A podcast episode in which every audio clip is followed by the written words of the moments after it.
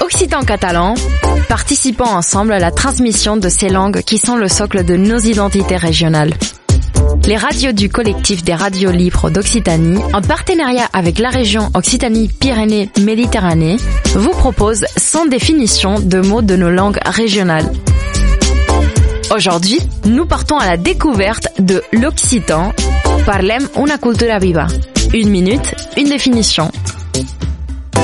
La castagna tubo. Il y a de l'orage dans l'air.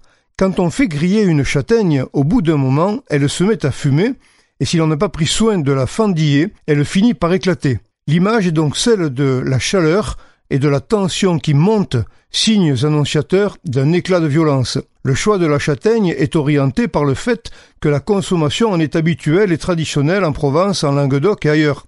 Les zones propices à la croissance des châtaigniers y sont limitées, car cet arbre ne supporte pas le sol calcaire. Le châtaignier pousse dans les massifs des Morts en Haute-Provence et dans les Cévennes, et ailleurs en Languedoc. C'est de cette expression que vient l'usage du mot castagne pour bagarre en français commun.